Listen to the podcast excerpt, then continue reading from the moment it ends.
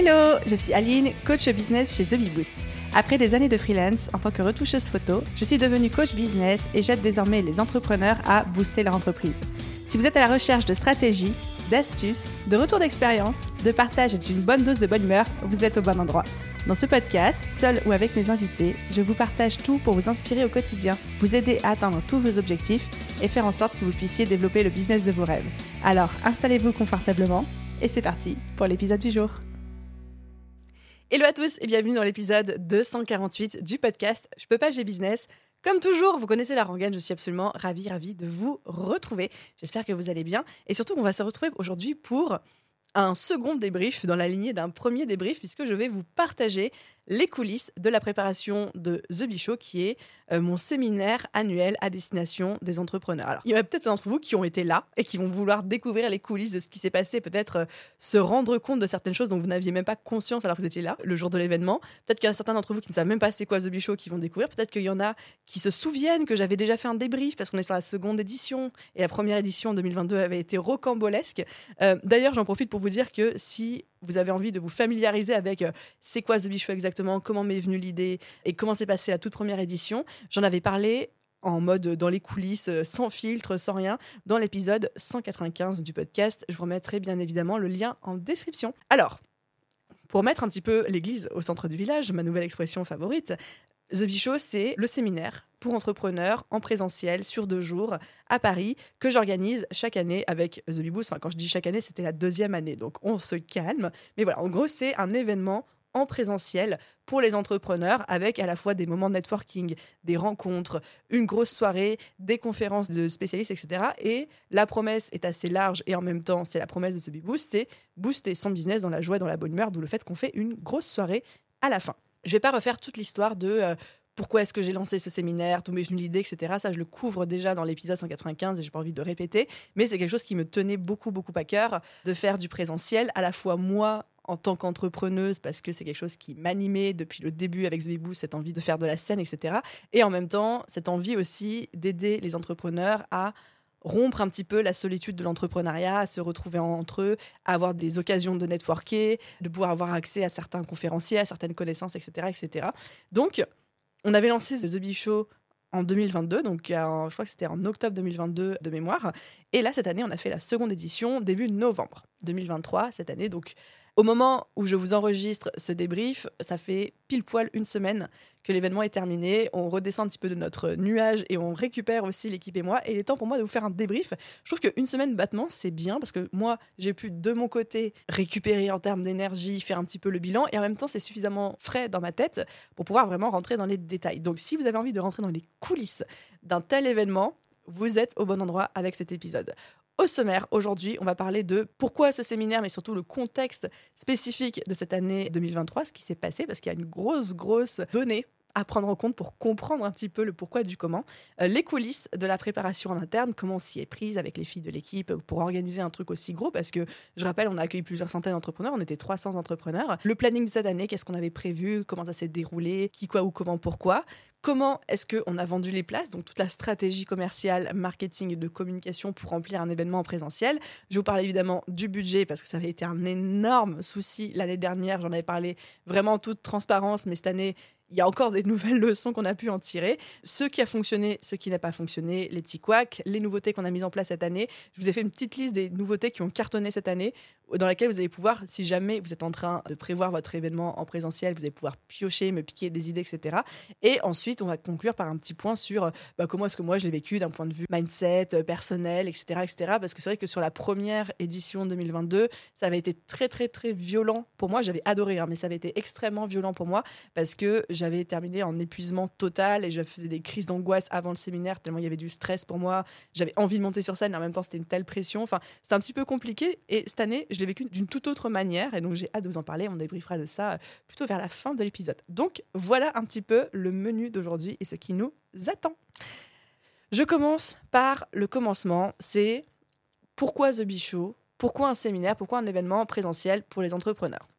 Donc, ces deux jours, pour moi, c'est l'essence même de pourquoi est-ce qu'on doit s'entourer quand on est entrepreneur et pourquoi c'est nécessaire encore plus quand on est indépendant, quand on est des freelance, quand on a parfois un petit peu des business friends ou des amis entrepreneurs, mais on se sent parfois un petit peu seul, etc. C'est tellement important d'aller dans des événements en présentiel. Moi, j'en fais de plus en plus. Je suis pas quelqu'un d'hyper social. Je sais, on dirait pas, mais je suis pas quelqu'un d'hyper sociable de base. Mais je fais de plus en plus d'événements. Je me force parce que c'est là où on rencontre des gens, c'est là où on fait des prises de conscience. Des fois, il suffit d'une discussion autour d'une machine à café pour que tout change parce que la personne va nous faire un feedback ou va nous déclencher une prise de conscience, etc. Et j'avais vraiment à cœur de créer aussi un événement où chacun pouvait se rendre avec énormément de bienveillance et ouais, de créer un cocon en fait pour les entrepreneurs, un cocon à la fois en termes de bienveillance comme je viens de dire, de compréhension, mais aussi avec une expérience client incroyable qui fasse que chacun se sente à l'aise de venir, même s'il est tout seul, même s'il connaît pas beaucoup de monde, même s'il a un petit peur du présentiel, etc., pour bah, connecter, rencontrer des gens qui lui ressemblent, faire le plein de nouvelles idées, nouvelles stratégies grâce à des conférences, enfin vraiment créer ce petit cocon je ne trouve pas de meilleur mot pour le décrire, pendant deux jours pour prendre un shot de motivation, de bonne humeur, de stratégie et faire plein de nouvelles rencontres, etc. Le tout encadré avec l'excellence de The Bee Boost, euh, de l'expérience client qu'on aime créer euh, sur nos produits, etc. etc. Donc c'était ça, et c'est vraiment un événement que j'ai créé pour tout le monde.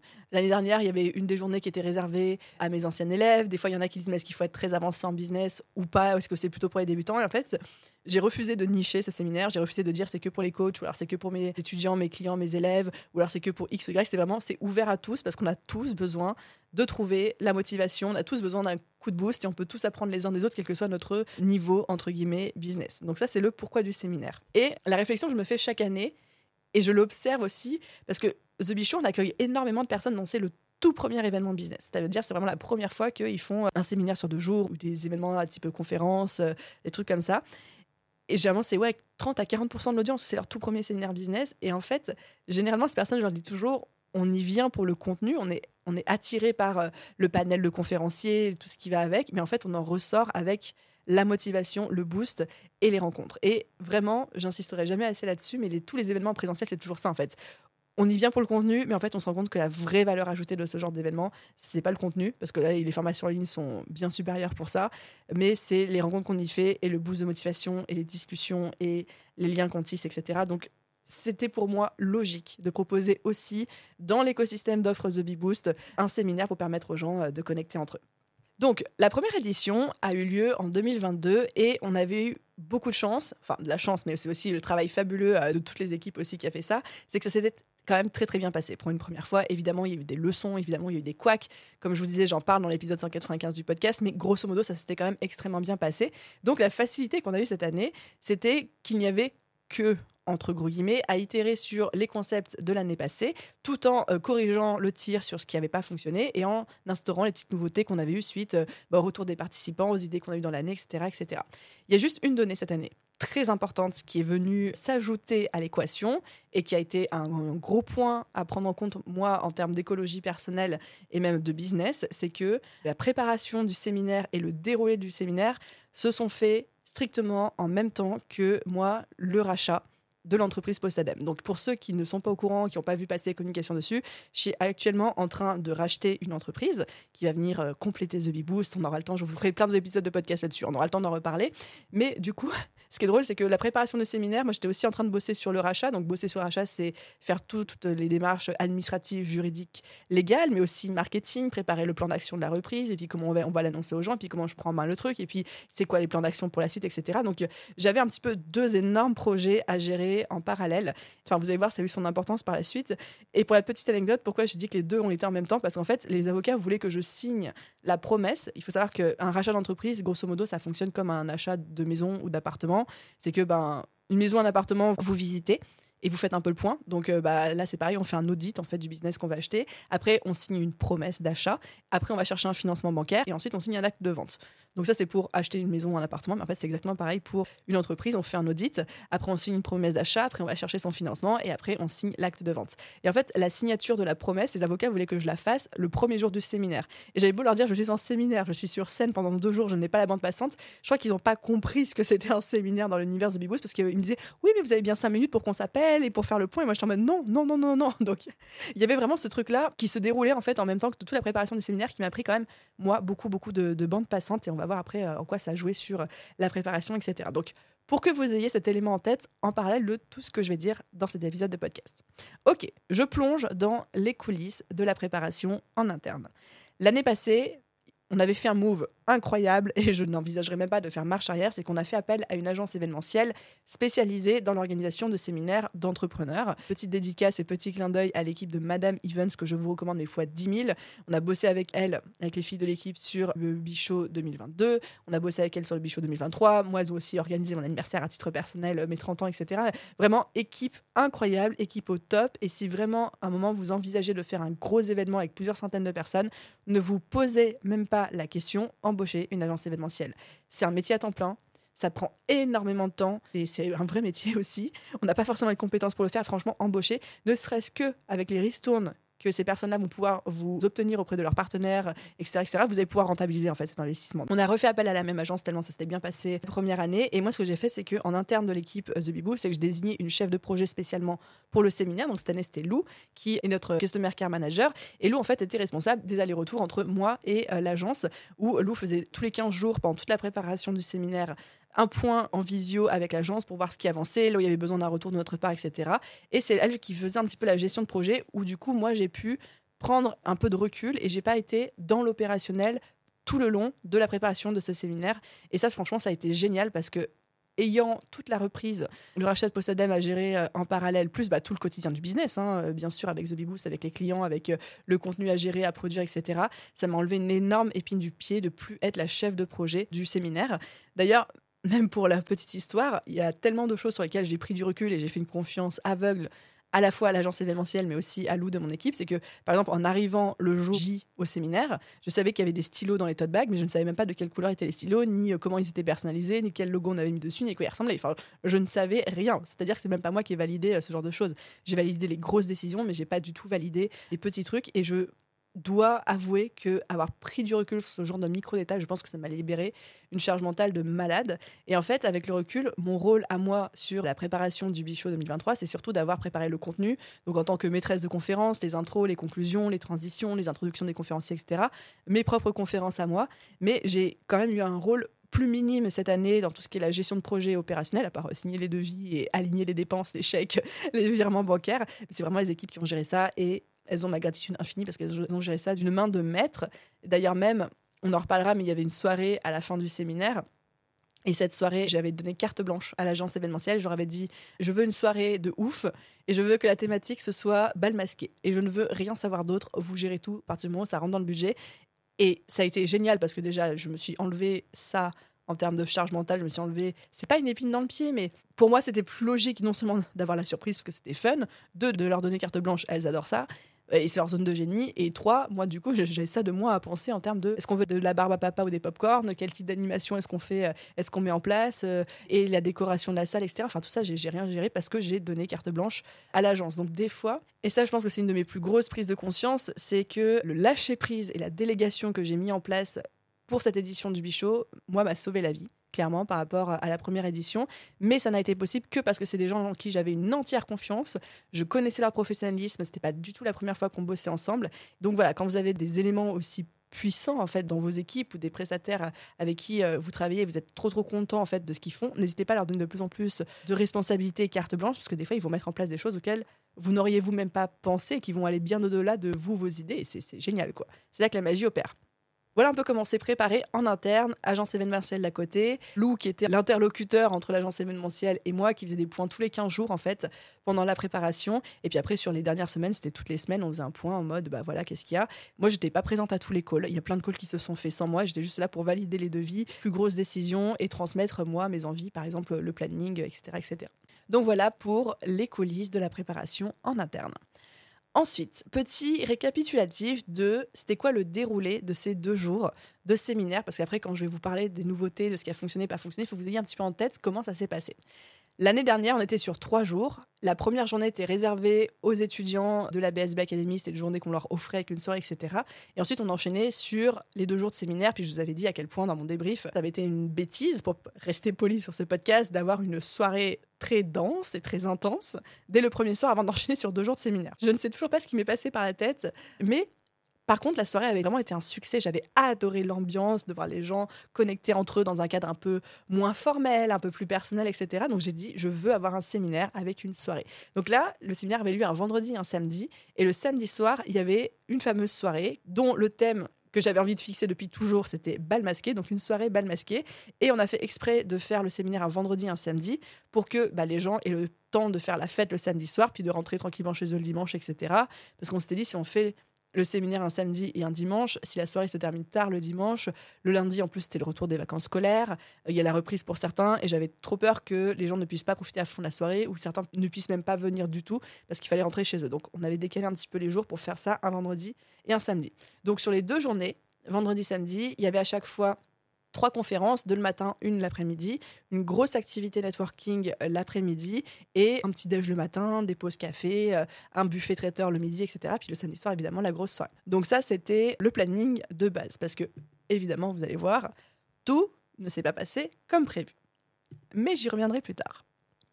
Comment est-ce qu'on a vendu les places? Une fois que le planning a été fixé, il a fallu faire la stratégie marketing, la communication, etc. Il faut savoir une chose, c'est que on ne vend pas des places pour un événement en présentiel comme on vend des places pour une formation en ligne, pour un workshop ou quoi que ce soit. C'est beaucoup plus, enfin, en tout cas, moi, je trouve ça beaucoup plus compliqué, beaucoup plus dur à vendre. Et surtout, bah, ce pas les mêmes codes. Il y a la théorie de ce qu'on devrait faire, puis il y a la pratique de ce que j'ai choisi de faire. Et vous allez voir que bah, du coup, ça s'est ressenti aussi euh, par rapport aux ventes, par rapport au budget que ça représentait, etc., etc. Il faut savoir que pour vendre des places à un événement en présentiel quand on cherche à vendre beaucoup. Hein. Donc là, je ne parle pas d'un événement où, sur une communauté de plusieurs milliers ou dizaines de milliers de personnes, vous ouvrez genre 50 places, où il y a un effet un petit peu de FOMO, de peur de manquer occasion, qui fait que les gens se ruent dessus. Là, je parle vraiment d'un événement où vous avez euh, 400, 500, 600 places à vendre, donc il faut que ça remplisse. Euh, généralement, ce qu'on fait, c'est qu'il y a plein de systèmes de vente, comme par exemple ouvrir et fermer euh, régulièrement les ventes, commencer à vendre au moins six mois avant l'événement, avoir des places VIP, des places pas VIP, euh, proposer des upsells, donc des ventes supplémentaires, etc. Enfin, il y a plein de petites techniques de vente pour vendre un événement en présentiel, un prix aussi de place qui augmente en fait, qui, qui est progressif. il y a un petit peu tout ça. Sauf que le truc, c'est que moi, avec The Bichot, j'ai un peu une tête brûlée, hein, mais je ne me reconnais pas en fait dans ces stratégies de vente. Déjà, je ne peux pas vendre les places plus de six mois à l'avance parce que j'ai même pas commencé encore à organiser l'événement parce que je suis autre chose. J'ai pas mes conférenciers, j'ai rien. Le système de fermer, ouvrir, fermer, ouvrir, fermer, ouvrir les ventes pour créer un peu de la peur, ça me correspond pas.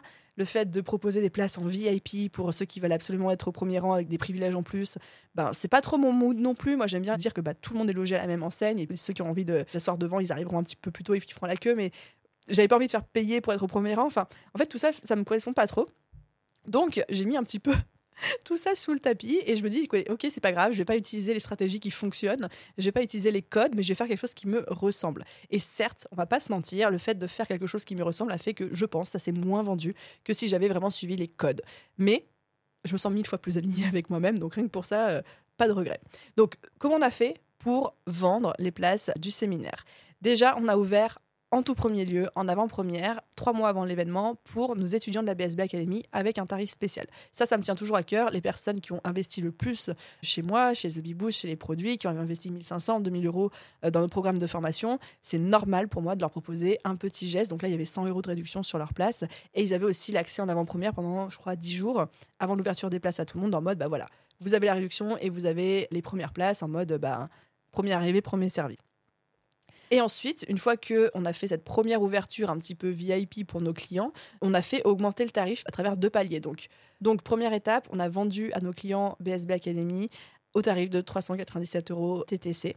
Ensuite, il y a eu une augmentation à 447 euros TTC un mois après. Et ensuite, on est, on est passé à 497 euh, euros TTC, le prix final, jusqu'au jour de la fermeture des ventes. J'ai pas du tout voulu faire la stratégie de fermer, ouvrir, fermer, ouvrir les ventes, parce que ça, franchement, déjà, un flemme. Et deux, ça ne me correspond pas en termes de stratégie marketing, etc. Donc, on est resté vraiment très simple en termes de stratégie. Ensuite, il y a une petite nouveauté qu'on a mis en place cette année par rapport à l'année dernière, c'est qu'on a fait un concours en story sur Instagram pour relayer un petit peu l'événement où je crois que c'était à mi-chemin des ventes ou quelque chose comme ça on a envoyé un email à tous ceux qui étaient déjà inscrits au séminaire en disant euh, on vous propose de repartager en story. On avait mis à leur disposition un template, mais les gens pouvaient faire ça sous le format qu'ils voulaient. Repartager en story le fait que vous venez au bichot. C'était sur 48 heures. Et nous, on va tirer au hasard une personne qui aura repartagé en story. Cette personne, elle gagne une heure de coaching offerte avec moi. Et le but de cette stratégie, c'était de relayer un maximum l'événement pour qu'il y ait une communication organique qui se fasse dessus, au-delà de ce que nous, on faisait déjà par email, sur TikTok, sur Instagram, etc. Ça a assez bien marché. On a vraiment vu un petit pic de vente pendant les 48 heures du concours et même euh, les 2-3 jours qui ont suivi. Donc, euh, stratégie que je vous recommande vraiment, qui coûte pas grand chose et en plus qui, marche assez bien parce que on est sur de la recommandation de gens qui sont déjà inscrits donc ils vont en parler avec leurs mots c'est pas moi qui suis en train de faire euh, ma, ma, petite publicité etc un des regrets que j'ai cette année je le savais, hein, c'était en connaissance de cause, mais c'est d'avoir commencé à vendre un petit peu tard. En fait, on a ouvert les ventes trois mois avant le début de l'événement. Et en fait, trois mois, c'est déjà tard. Il y a déjà des personnes qui nous ont dit bah, Moi, ce week-end-là, je suis booké, j'ai déjà des trucs prévus, c'est les vacances scolaires, t'es à l'étranger, c'est trop tard pour moi pour euh, m'organiser pour venir, etc. Donc, pareil, si vous faites un événement où vous attendez beaucoup de monde et que vous avez envie de laisser le temps aux gens de se décider, autant le cadre de formation en ligne, etc., je conseille plutôt d'avoir des, périodes d'ouverture de panier assez courtes pour que les gens se motivent sur un instant T. Autant sur du présentiel, je vous conseille beaucoup plus d'être sur quelque chose de très long, 4 mois, 5 mois, 6 mois presque, pour que les gens puissent s'organiser parce qu'il y a toute une logistique. Hein. Il faut se déplacer, il faut réserver un logement, puis plus on attend, plus on le fait en dernière minute, plus c'est cher aussi. Donc euh, voilà un, un des petits regrets regret sans être un regret parce que je le savais, mais logistiquement parlant, bah, je ne pouvais pas commencer à vendre parce que le séminaire n'existait pas, j'avais rien à, indiquer sur la page de vente, j'avais pas de conférencier, j'avais rien. Mais bon, on apprend de ses erreurs, puis des fois, euh, quand on s'appelle Aline, on a besoin de faire plusieurs fois la même erreur avant de pouvoir euh, en tirer les leçons et les implémenter pour la prochaine fois.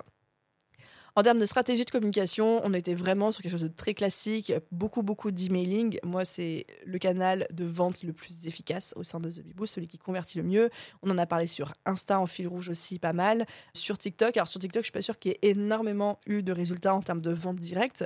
On le sait, TikTok n'est pas un réseau social où on arrive à vendre, les gens sont vraiment là pour le gratuit, mais on comptait plutôt sur l'effet de notoriété, de visibilité et de répétition. Le fait de de, répéter une info que les gens auraient pu voir sur Instagram ou par mail et de la répéter sur TikTok en mode ah oui c'est vrai il y a ça c'est vrai il y a ce séminaire.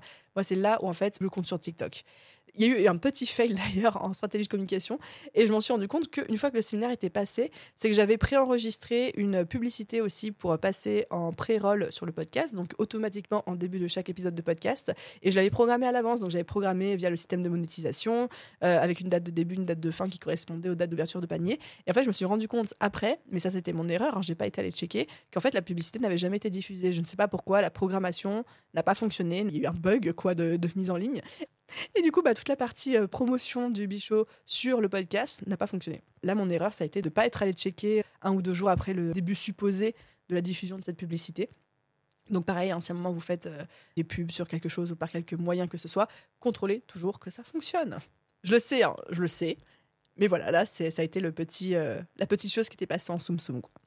Ensuite, parlons un petit peu budget de cet événement, qui est un sujet, je sais, à la fois spicy, à la fois touchy. En même temps, vous me connaissez, vous savez à quel point j'aime être transparente avec vous et vous dire vraiment ce qui se passe.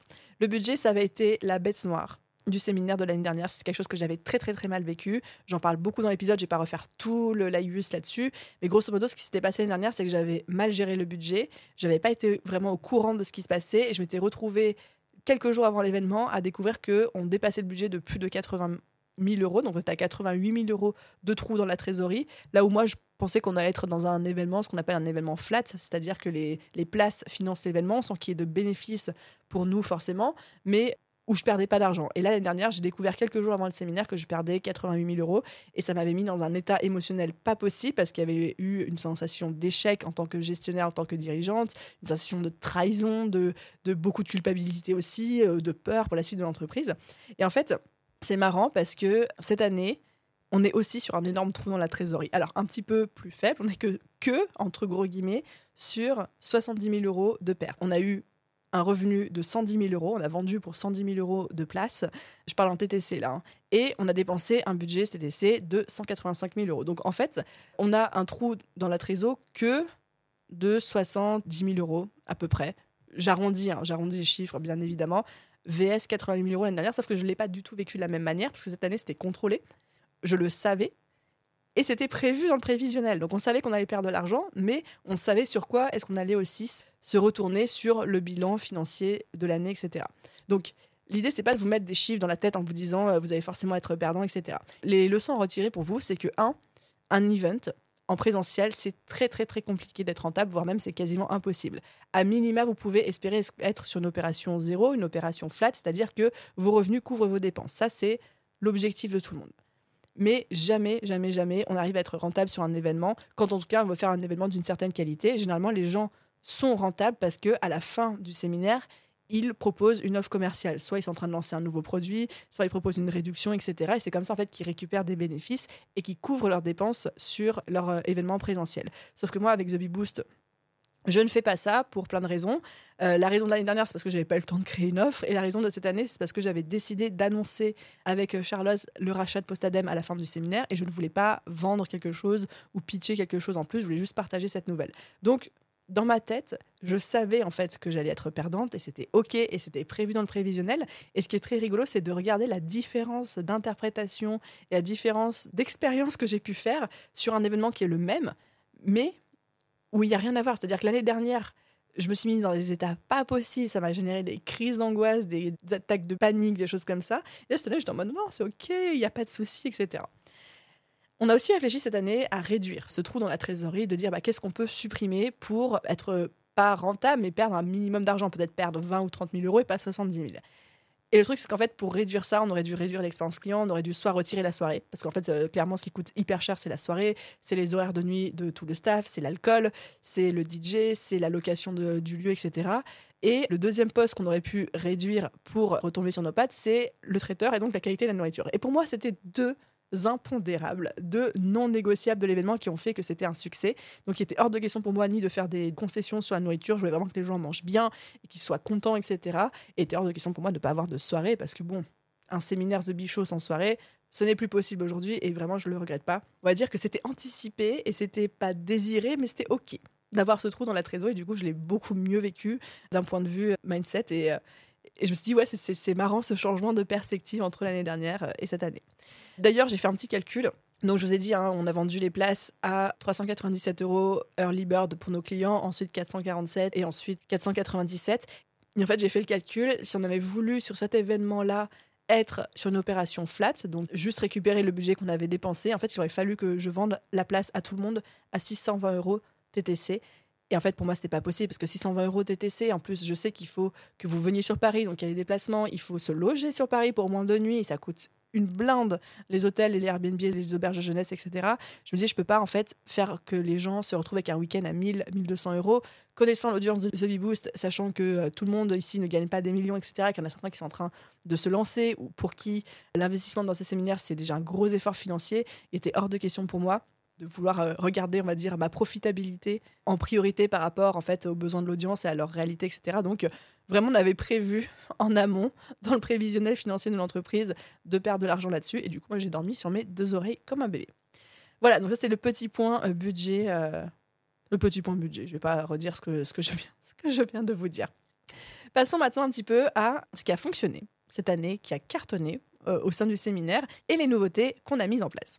Qui a fonctionné c'est grand 1, tout délégué à une agence événementielle. Mais ça, je l'ai déjà dit et je le redirai plein de fois, c'est le meilleur move, le meilleur investissement que vous pouvez faire quand vous faites de l'événementiel. On a l'impression que ça représente un gros poste de dépense, mais comme je vous le disais, ne serait-ce qu'avec les réductions que l'agence événementielle va obtenir auprès de euh, ses collaborateurs, les prestataires, etc. Rien que ça, vous allez rentabiliser votre investissement.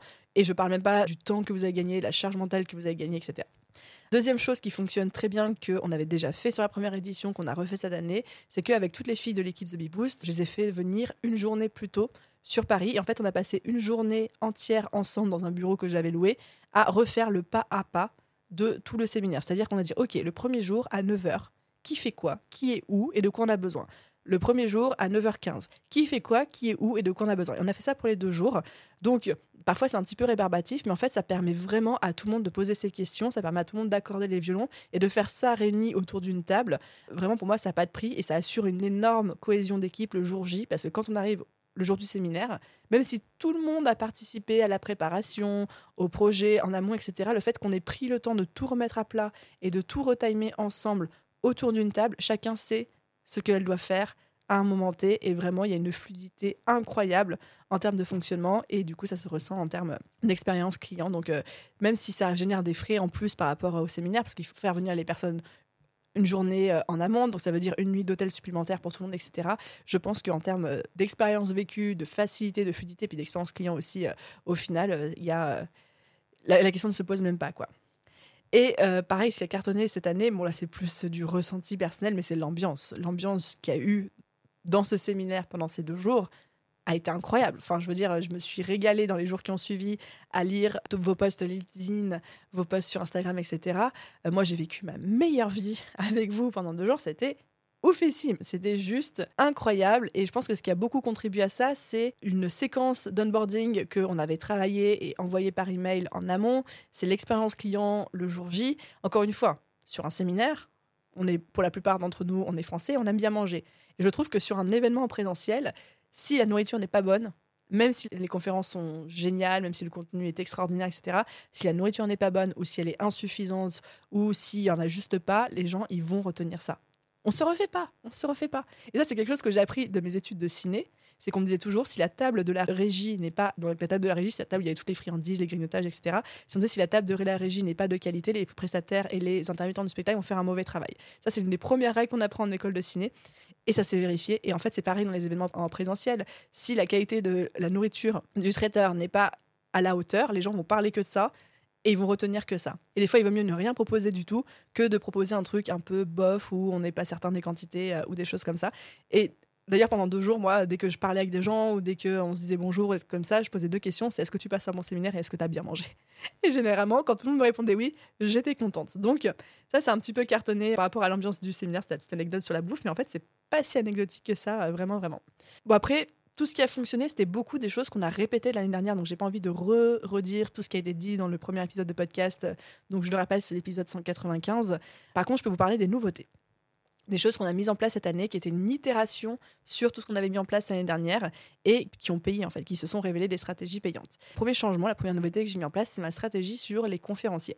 Autant sur la première édition, j'ai vraiment demandé à des personnes que je connaissais de venir parler sur scène, des personnes avec qui j'avais un lien d'amitié ou en tout cas un lien professionnel avec qui j'avais déjà échangé, soit j'avais enregistré des épisodes de podcast avec eux, soit ils faisaient partie de mon cercle d'amis, parce que comme c'était mon premier séminaire, je préférais avoir des personnes avec qui je me sentais en confiance, qui allaient pouvoir me soutenir dans mes efforts de promotion, etc., de faire ça entre gros guillemets en famille. Et là, cette année, vu que je me sentais beaucoup plus sûre de moi, je me suis dit, OK, cette année, j'ai envie qu'on vise des conférenciers professionnels, qu'on fasse appel à des personnes qui ont l'habitude d'emmener une foule, qui sachent les motiver, qui délivrent une valeur de ouf. Alors, je ne suis pas en train de dire que sur la première édition, il n'y avait pas de valeur, mais juste là, j'ai fait un step supplémentaire sur bah, cette fois-ci, je veux des conférenciers professionnels. Et c'est comme ça qu'on s'est retrouvé à avoir Michael Aguilar qui est venu euh, expliquer sur scène, une Caroline Mignot qui est venue euh, expliquer sur scène. Et les autres conférenciers, on a eu aussi Raphaël Torel, que vous connaissez certainement, Romain Collignon, Geneviève Gauvin. Enfin, vraiment, d'avoir un soin tout particulier, de faire venir des personnes qui non seulement ont une très très grande expertise dans ce qu'elles font, dans ce qu'elles proposent, mais aussi qui sachent faire de la scène, qui sachent prendre une foule par les tripes, qui sachent euh, faire à la fois un mix de mindset et de contenu et qui sachent, euh, ouais, c'est des bêtes de scène en fait. Et ça, je trouve que ça a eu un impact énorme en termes de prise de conscience, en termes de valeur perçue, etc. De le fait d'avoir des, des conférenciers professionnels. Et encore une fois, J'en parlais beaucoup avec euh, Michael Aguilar justement en coulisses juste avant sa propre conférence. C'est un métier. Conférencier, c'est un métier. C'est un métier qui mélange un métier d'humoriste, un métier de, de, stand-up, un métier de formateur. Enfin, c'est un métier d'être conférencier, de faire la scène. Et, euh, et ça s'est vu. deuxième nouveauté qu'on a mise en place cette année, qui d'ailleurs nous avait été suggérée par certains participants de la première édition, pareil, qui a cartonné, qui était un vrai 20-80, c'est-à-dire quelque chose qui ne nous a pas demandé beaucoup d'efforts à mettre en place et qui a été vraiment plébiscité par les participants, c'est ce qu'on appelait la salle de repos, la salle de silence. L'année dernière, on avait eu plusieurs personnes qui étaient venues nous voir en disant est-ce qu'il y a un endroit où je peux me mettre au calme parce qu'il y a beaucoup de monde, il y a beaucoup de bruit, ça résonne, il y a des lumières, etc. J'ai besoin de me poser un petit peu.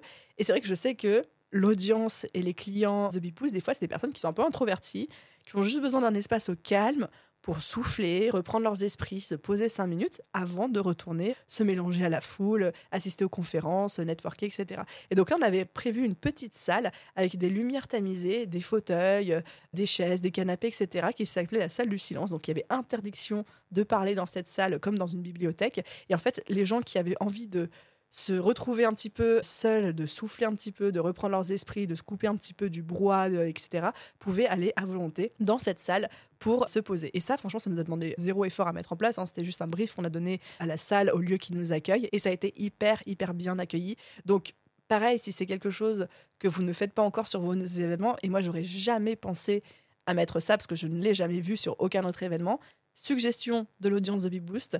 Et je vous suggère vraiment à tous de mettre ça en place, euh, un petit endroit où les gens peuvent aller se poser, souffler et se couper un petit peu parfois de l'agitation en fait d'un événement comme ça.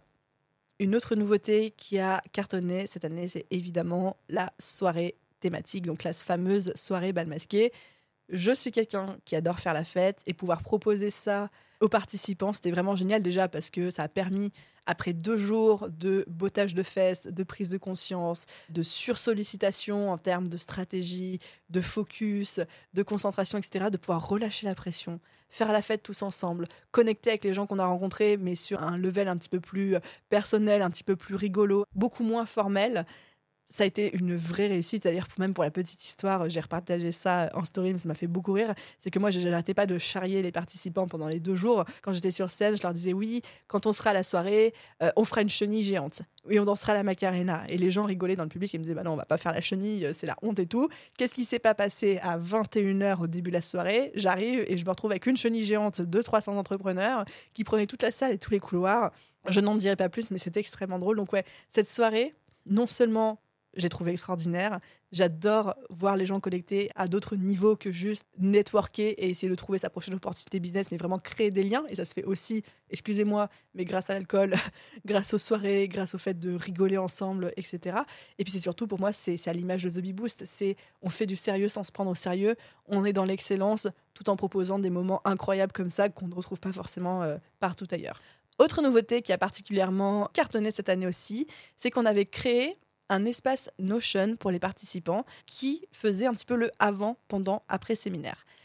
On avait eu beaucoup de retours des participants l'année dernière qui disaient bah en fait une fois qu'on rentre du séminaire, on s'est pris une baffe, on a plein de connaissances, on a des to-do list hyper longues mais on sait pas trop comment transformer ça en, plan d'action, on sait pas trop quoi prioriser, on sait pas trop quoi faire pour garder le momentum qu'on a construit pendant deux jours.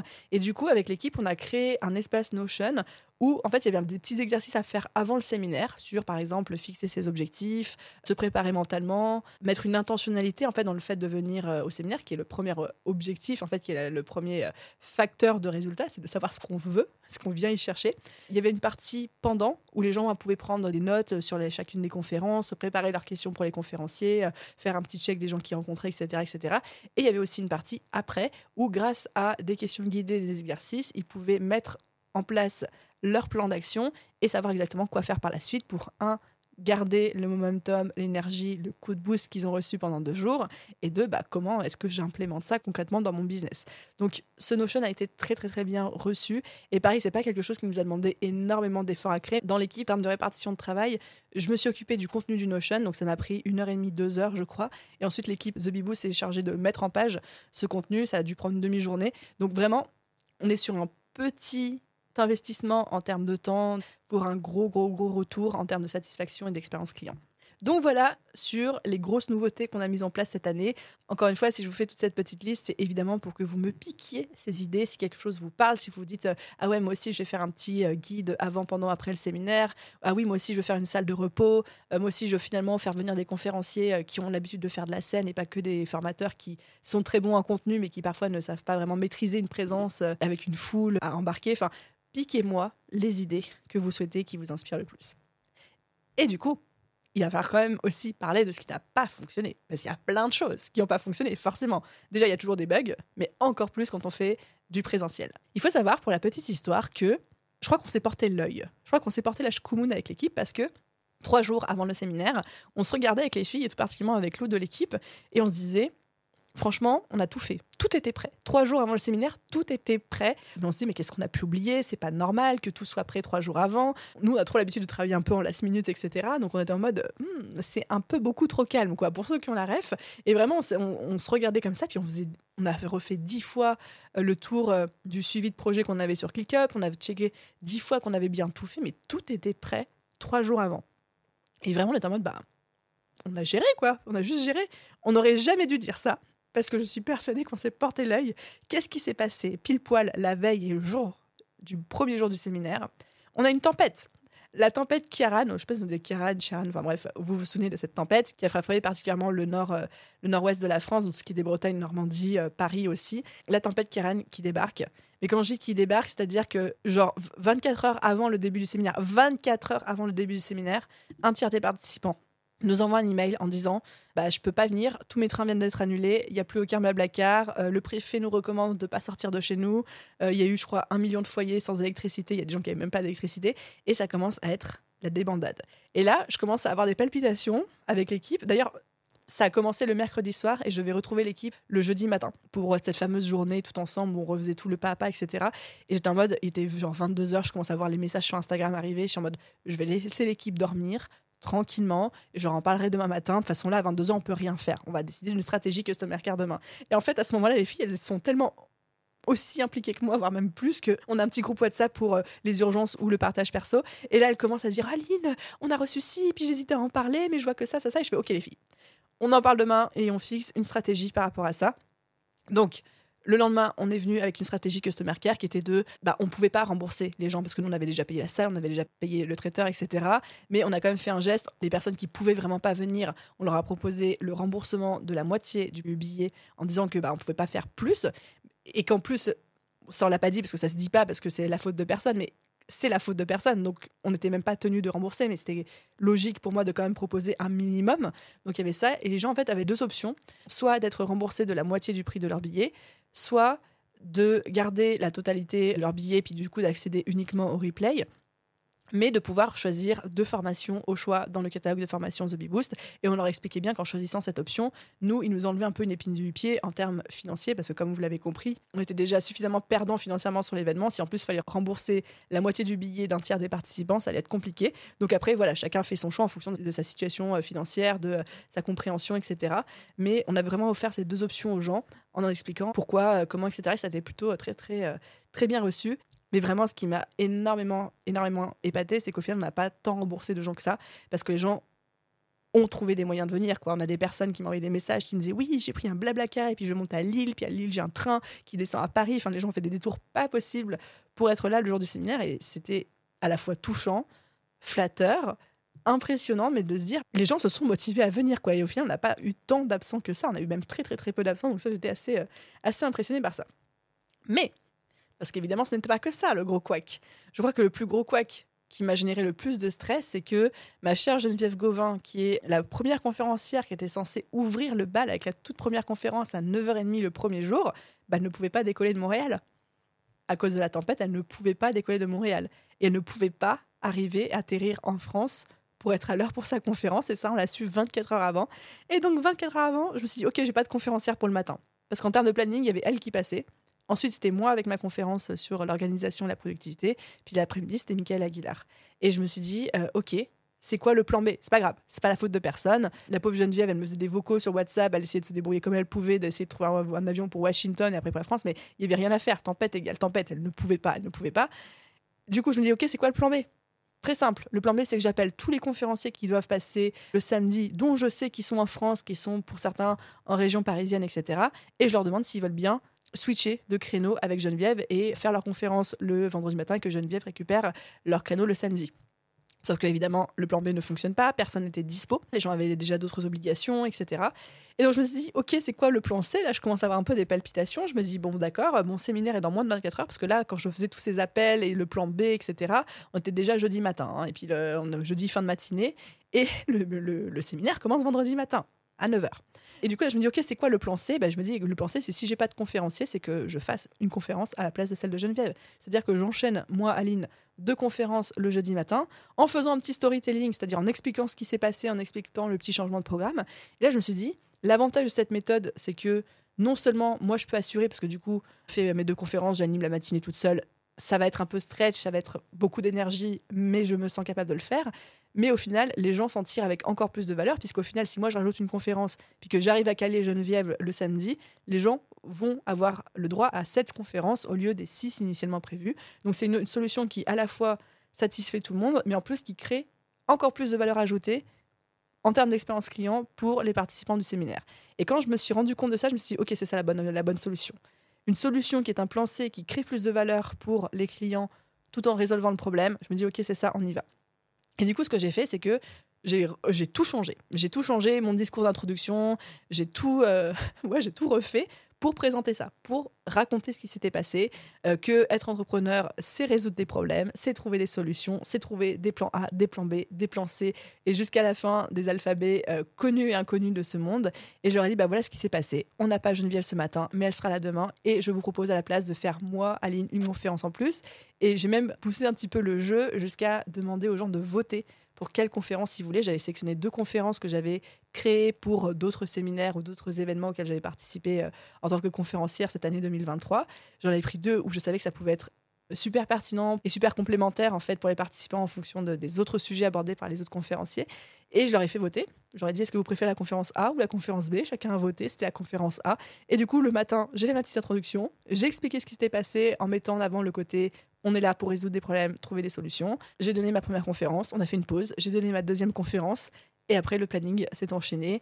Le samedi, du coup, on avait quatre conférences au lieu de trois. Le samedi était un tout petit peu plus ricrac en termes de planning, mais ça s'est quand même très très très bien passé. Et j'ai envie de dire, tout a été géré d'une main de maître, et je fais une spéciale dédicace à mon équipe qui a accueilli ça avec un calme et qui a pu gérer ça d'une main de maître. Et au final, j'ai l'impression qu'on s'est retrouvé avec un séminaire encore mieux à cause de la tempête, mais encore mieux. Donc euh, ça, ça a été, euh, je pense, le plus gros couac. Et en vrai, c'est un couac parce que c'est une tempête et parce qu'il se passe plein de trucs et qu'on est obligé de revoir tout le planning du séminaire 24 heures avant. Mais moi, je le ressens même pas comme un couac aujourd'hui. J'ai plutôt l'impression que ça a été une bénédiction parce que ça m'a permis de faire un truc dont je me sentais pas capable, c'est-à-dire animer deux conférences de suite. Et j'ai l'impression que finalement, ça a débouché sur un séminaire qui avait encore plus de valeur ajoutée pour les participants. Donc, pas vraiment de regret au final. Ensuite, il y a eu évidemment plein d'autres petits couacs pour vous en citer quelques-uns, mais c'est des couacs, je pense, qui ne se sont même pas ressentis ou vus, ou alors très très peu du côté participant. C'est plus des couacs chez nous en interne parce que on connaissait le truc, c'est des petits couacs avec la régie où parfois la musique ne partait pas au moment prévu, ou il y a eu un moment où l'ingénieur son a oublié de couper mon micro, moi, Aline, alors que j'étais dans les backstage. En fait, j'étais en train de parler avec Geneviève et que tout le monde entendait ma voix dans la salle, alors que c'était Romain Collignon qui était sur scène euh, à ce moment-là. Donc ça, c'était des micro couacs logistiques qui sont pas vraiment euh, très très graves. Euh, d'ailleurs, un autre petit quack qui, je pense, je pense qu'en fait, le quack était tellement visible, tellement gros, que les gens ont cru que c'était fait exprès, alors que pas du tout. Si vous êtes participant, je vous invite à regarder le tote bag que vous avez reçu. Le tote bag que vous avez reçu, il y a un tote bag euh, Je peux pas chez Business. Et en fait, vous allez voir que c'est pas les couleurs du logo habituel. Normalement, le logo Je peux pas chez Business tel qu'il est sur euh, petite miniature de ce podcast, c'est un fond bleu avec des écritures en corail, pêche et en beige. Et en fait, c'est ça qu'il aurait dû avoir sur les tote bags. Mais si vous regardez aujourd'hui les tote bags Je peux pas, j'ai business qui ont été distribués pendant ce séminaire-là, vous avez vu qu'il y a du bleu marine et du rose. Et en fait, chez arrivé, on a regardé les tote bags, on s'est mis, il sort d'où le bleu?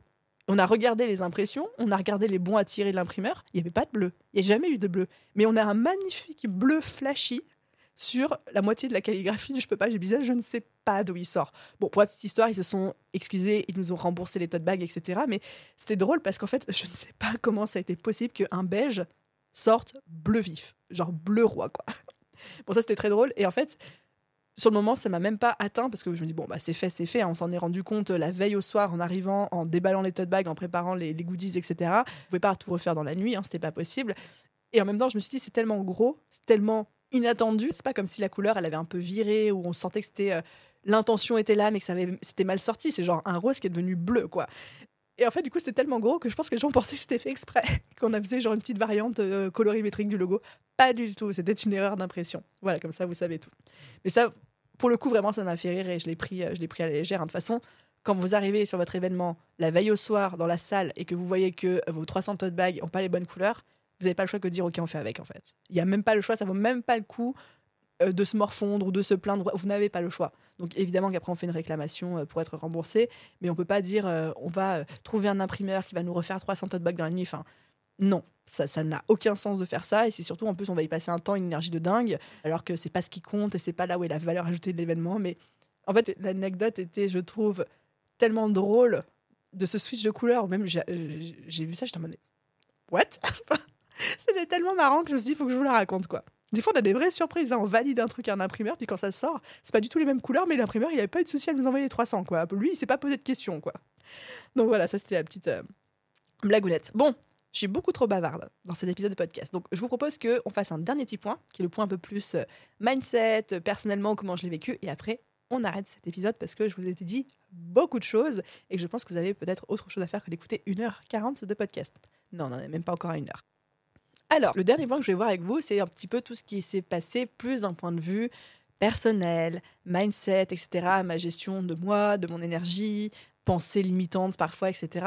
Sachant que pour rappel, sur la toute première édition du séminaire, donc en octobre 2022, ça avait été très très très compliqué pour moi, à la fois en termes de stress, peur, panique que j'avais eu. Enfin, je pense que une semaine avant le séminaire, je ne dormais plus. Même en prenant des somnifères, j'arrivais pas à dormir tellement j'étais angoissée. Je faisais des crises de panique de tout, le temps.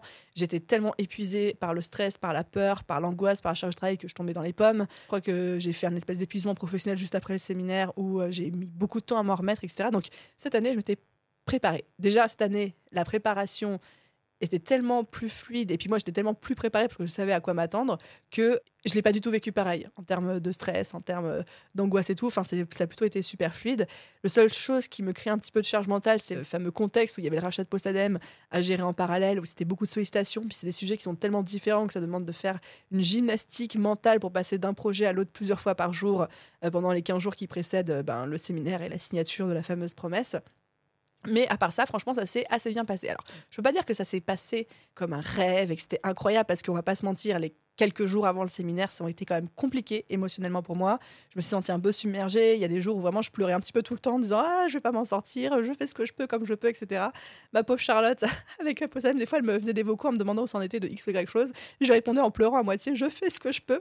Donc, ça n'a pas été non plus ultra facile. Enfin, j'ai pas vécu ma meilleure vie en allant boire des coups jusqu'à la veille, mais ça a été quand même beaucoup plus fluide que la première édition. Et c'est surtout le après n'avait rien à voir, puisque euh, évidemment j'ai eu une petite descente énergétique, mais c'est juste énergétique et physique pendant les 3-4 jours qui ont suivi le séminaire où j'ai fait des siestes, où j'ai beaucoup dormi, etc. Mais 5 jours après, j'étais remise. Et là, ça fait une semaine que l'événement est fini, il est passé, j'ai une pêche de dingue. J'ai une pêche incroyable. Donc vraiment, rien à voir. Ça n'a pas encore été parfait, mais rien à voir avec la première édition.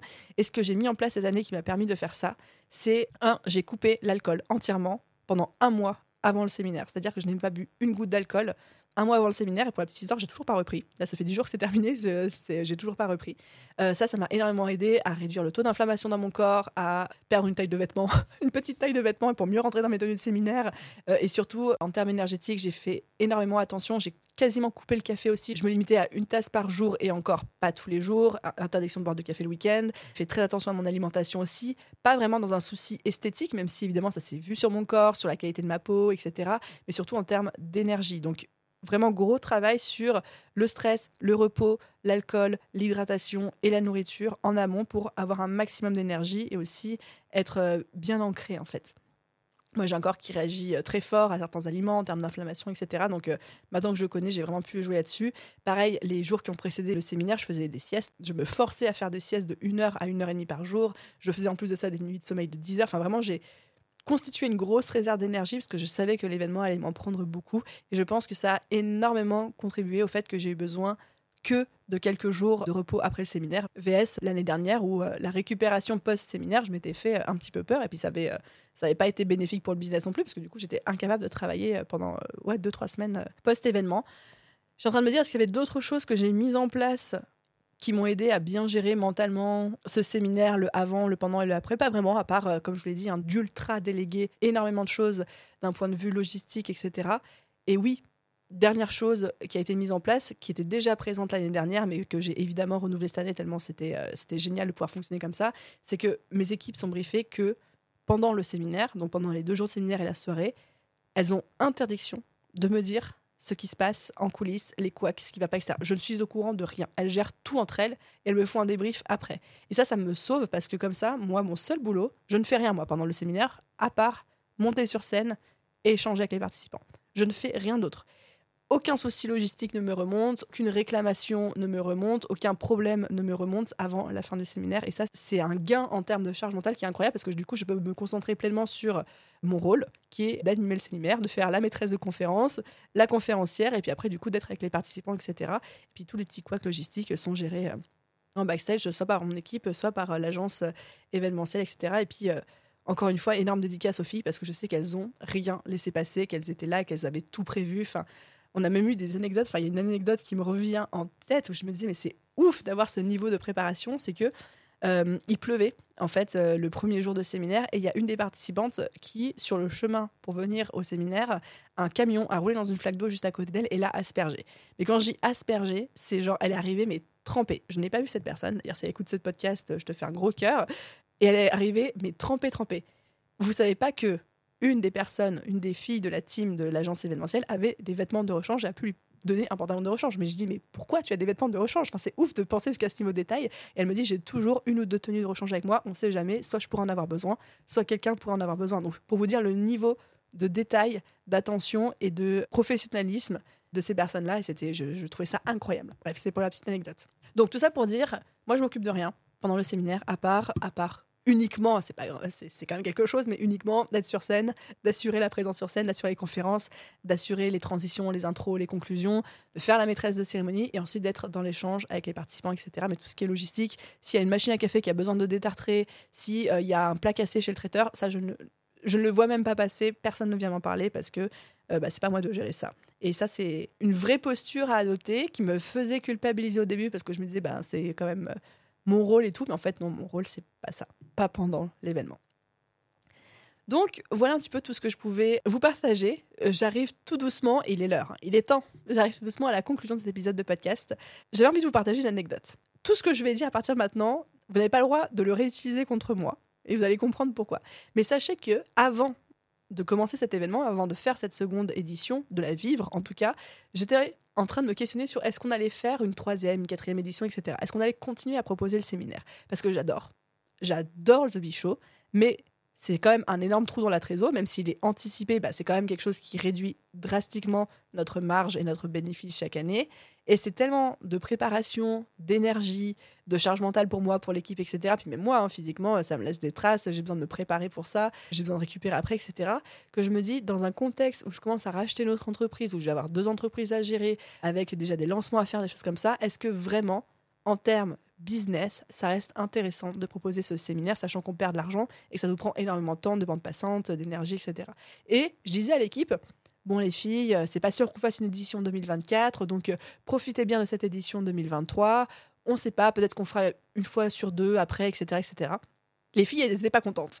elles n'étaient pas contentes, elles comprenaient, hein, mais elles n'étaient pas vraiment contentes de cette décision. Mais je leur disais, voilà, c'est pas sûr qu'on continue à faire le séminaire. Et en fait, très honnêtement, vos retours ont été tellement incroyables l'expérience qu'on a vécue pendant ces deux jours a été tellement incroyable que là, je suis plutôt en train de changer d'avis et de dire bon, c'est la galère, on perd vachement de fric chaque année, mais autant le récupérer quelque part d'autre parce que c'est trop bien et j'ai quand même envie de le faire chaque année. Donc là, si vous me demandez là maintenant tout de suite, je suis dans une volonté de vouloir continuer ce séminaire, de refaire une édition 2024, 2025, 2026, etc. C'est pour ça que je vous dis ne retournez pas ça contre moi parce que c'est pas impossible que en faisant le prévisionnel de l'année 2024, je me rende compte que finalement c'est vraiment pas businessment intéressant et même recommandé pour le développement du business. Je ne sais pas ce qui peut advenir de ce séminaire, mais j'ai vraiment envie, émotionnellement parlant, de le, de le continuer, de continuer à le faire avec vous, vos retours. C'est pour ça que vos retours sont importants, parce que c'est ça en fait qui motive. Quand on perd de l'argent sur un truc comme ça, je sais que vous payez vos places pour, ce, pour cet événement et je sais que ça coûte cher, mais nous, on perd encore plus d'argent que vous.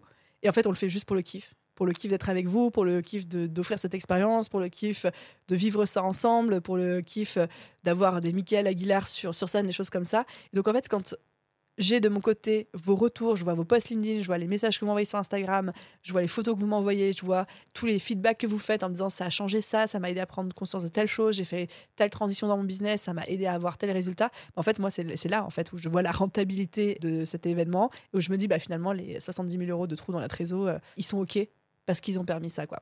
Donc voilà, ça c'est le petit moment un peu plus euh, instant guimauve. Et comme ça, vous êtes vraiment dans ma tête, dans les coulisses. Donc ma décision n'est pas encore prise. Je précise, ma décision n'est pas encore prise et fixée pour l'année prochaine. Mais là, je penche plutôt pour un ok, c'est pas grave, on va continuer, puis c'est pas grave si on perd beaucoup d'argent. Voilà les amis, J'espère que cet épisode débrief vous a plu. Il a été très long et puis je suis partie un peu dans tous les sens. J'avais essayé de me faire quand même une petite checklist des choses à, dire, à ne pas dire, etc. Mais des fois, je suis partie dans des chemins de traverse. En tout cas, j'adore à chaque fois que je teste des choses dans le business, que je mets en place des, nouveautés, vous débriefer des coulisses en toute transparence. Vous avez vu que je vous parle des chiffres, de ce qui fonctionne, de ce qui fonctionne pas, de comment je me sens. Même s'il y a des choses où j'ai l'impression, je me dis, bah, ça, c'est pas forcément très reluisant pour moi en termes de posture d'entrepreneur, mais c'est OK. On est aussi là pour partager un peu nos galères, etc. Donc, j'espère que cet épisode vous a plu. Comme d'hab, si c'est le cas, je vous laisse mettre une note 5 étoiles, s'il vous plaît, sur votre plateforme d'écoute, tout particulièrement si vous êtes sur Spotify, sur Apple Podcast. Venez me faire un petit commentaire sur Instagram aussi. Dites-moi ce que vous voulez. La troisième édition de The Show, est-ce que vous voulez l'édition 2024 ou pas? Je viens de me tirer une balle dans le pied en disant ça, mais c'est pas grave. Et un immense merci à vous tous d'avoir écouté épisode jusqu'au bout. Je vous souhaite, comme toujours, une merveilleuse journée, soirée, après-midi, où que vous soyez. Et je vous dis à très vite dans un prochain épisode de podcast. Bye tout le monde